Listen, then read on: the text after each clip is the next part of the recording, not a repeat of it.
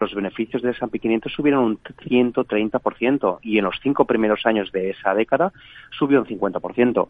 Veremos ahora qué ocurre. Hmm.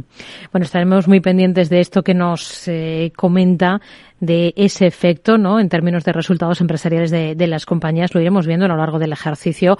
Hoy, en concreto, si miramos a lo que mm, está protagonizando el día en Europa, tenemos un valor muy claro en el punto de mira. Lo mencionábamos hace un instante.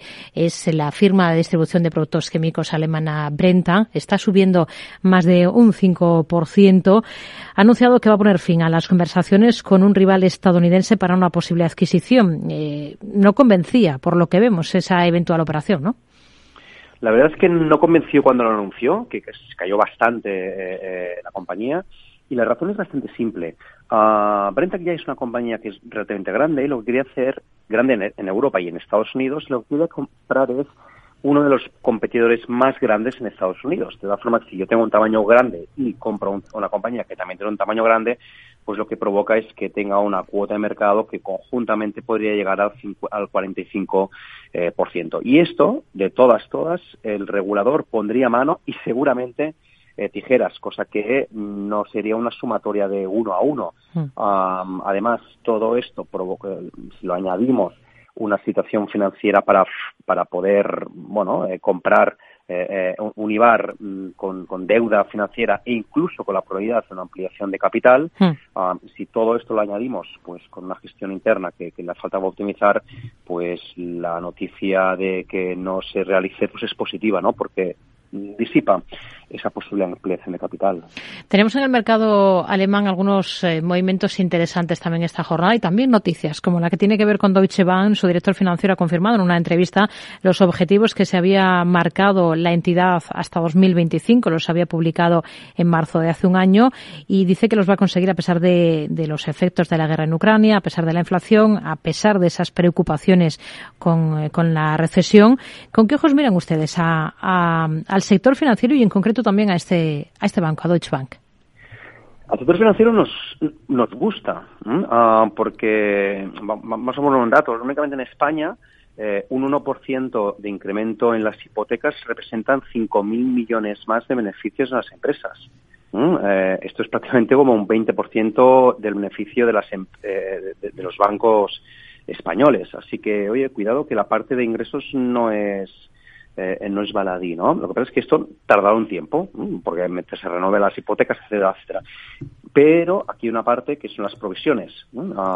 aumentar las provisiones. Es el único pero dentro de este sector que parece ser que todo está eh, de cara eh, em, que ya tocaba, ¿no? Y en cuanto a Deutsche Bank, ¿qué le ocurre a Deutsche Bank? Pues que los objetivos planteados no son muy complicados. Lo que están diciendo es que eh, al 2025 ah, tendremos un incremento de ingresos cercanos al 3-4%, que esto podría equivaler a la, a la inflación, y una ratio de costes del 65%, que esto significa ese, esa ratio eh, eh, de eficiencia, que es gastos dividido entre ingresos, del 65%. Esto no es mucho. ¿Vale? Y además cuando yo puedo recortar directamente los gastos. ¿Y por qué digo que no es mucho? Pues lo comparamos con em, ratios en España, que es del 55, o, o, incluso eh, ese popular, que tenía ratios por debajo de, de 50, cuanto menor es ese ratio es mucho mejor. De tal forma que llevarlos a 65 no pensamos que sea muy complicado. Y que hmm. incrementos del 3% tampoco. Así que coincidimos con su director financiero. También vemos que repunta con claridad en el mismo mercado, en el mercado alemán hoy Covestro. ¿Le convence el valor?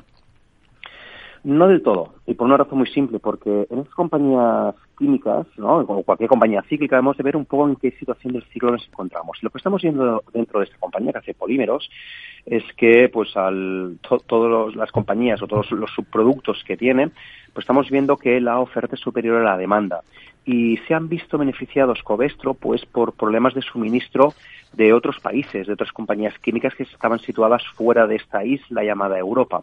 Um, ahora qué ha ocurrido, pues que a, medida que se va normalizando toda esa situación, más bueno esa normalización eh, eh, eh, em, de suministros, pues al final lo que veremos es un incremento de la oferta de esos productos en Europa, provocando pues que al final Covestro pueda producir menos o deba producir menos, provocando un incremento de costes. Es por esa razón que mm, Covestro nos preocupa, pero por el simple hecho de que el sector pensamos que está desestructurado. Hmm.